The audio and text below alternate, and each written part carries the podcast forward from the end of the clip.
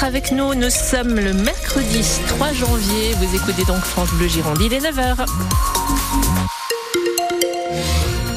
Et comment est-ce qu'on circule, Marie-Corinne Caïto Eh bien, Thomas Coignac, puisque vous voulez tout savoir. Il y a quelques ralentissements légers sur les boulevards bordelais du côté du Bouscam. Alors vraiment, euh, histoire de dire que ailleurs ça va bien sur les routes girondines, pas de grosses difficultés. Euh, quant à la météo, Thomas, qu'en est-il? Eh bien, c'est euh, plutôt mitigé hein, pour aujourd'hui. Alors, on aura peut-être quelques éclaircies là pour euh, ce matin. Mhm. Ensuite, ça devrait se couvrir, hein, notamment si vous êtes sur l'entre-deux-mer où des averses sont attendu. En revanche, il fait euh, très doux, 14 hein, degrés déjà à Bordeaux. On va monter cet après-midi à 16 degrés pour les maximales. C'était il y a trois ans. Le quartier des Aubiers à Bordeaux se réveillait sous le choc. après la mort d'un garçon de 16 ans, Lionel, tué par une balle perdue le 2 janvier 2021. L'adolescent était avec un groupe d'amis quand un véhicule s'est arrêté et a tiré en rafale. Quatre autres jeunes avaient été blessés. Trois ans plus tard, l'enquête est officiellement terminée, mais la date du procès n'est toujours pas fixée, Laetitia Evelyne. Oui, parce qu'un des huit jeunes impliqués dans ce dossier conteste sa mise en accusation. Il a fait appel, puis s'est pourvu en cassation. Il faut donc attendre le résultat de la Cour pour fixer une date de procès. En revanche, tout le dossier a été bouclé en 2023. L'ordonnance de mise en accusation a été validée en juillet dernier et le magistrat instructeur a décidé de regrouper plusieurs autres affaires. Résultat, pour le futur procès aux assises, les accusés comparaîtront pour meurtre en bande organisée dans le dossier de Lionel, mais aussi tant tentative de meurtre pour quatre victimes le même jour, une autre tentative d'homicide, association de malfaiteurs et pour l'un d'entre eux en plus, violence avec arme. Un procès très attendu tant par les proches de Lionel que dans le quartier qui vit une colère sourde selon l'avocat de la famille qui estime que tant que ce procès n'aura pas lieu, il y aura une tension qui perdure aux aubiers. Laetitia Evelyne de France Bleu Gironde. Les huit jeunes impliqués étaient âgés de 18 à 26 ans au moment des faits. Quatre sont aujourd'hui détenus, l'autre moitié libre sous contrôle judiciaire. Les Aubiers où les deux dernières nuits, 80 CRS environ ont patrouillé. Des policiers spécialisés dans les violences urbaines appelés par le ministère de l'Intérieur après des incidents la nuit du 1er de l'an où un bar tabac avait brûlé. Deux Girondins arrêtés en Espagne. Ils comptaient aller assassiner leur fils. ils ont été arrêtés il y a deux semaines, le 21 décembre, sur le point de prendre un ferry pour le Maroc où ils avaient pour projet d'aller tuer leur fils de 5 ans dans le désert du Sahara. Ils pensaient qu'il était possédé. Les deux personnes arrêtées souffrent de problèmes psychiatriques, selon la gendarmerie de la Gironde.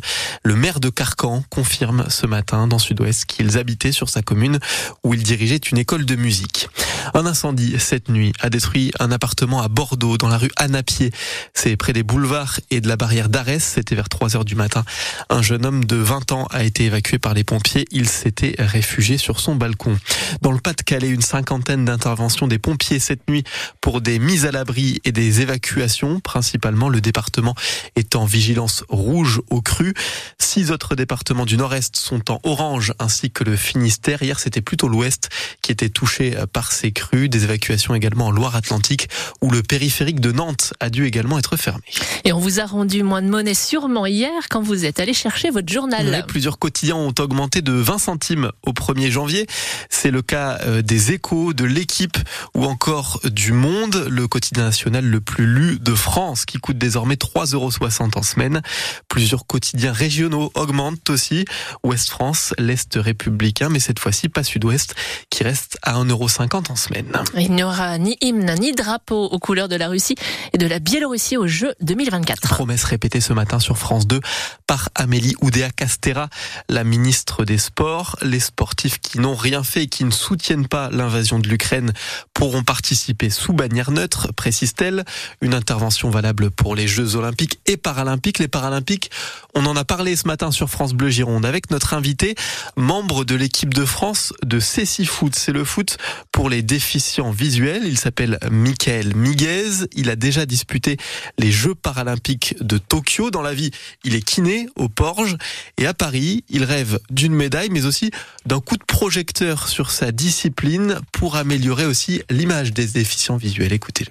Le Foot, c'est un sport qui vise à avoir euh, des, des déficients visuels autonomes. Sur un terrain, on n'a pas quelqu'un qui va venir, euh, tiens, on va te prendre la main, on va t'emmener euh, au corner, on va, on, va, on, va, on va te guider sur le terrain. Non, il faut prendre des décisions chacun.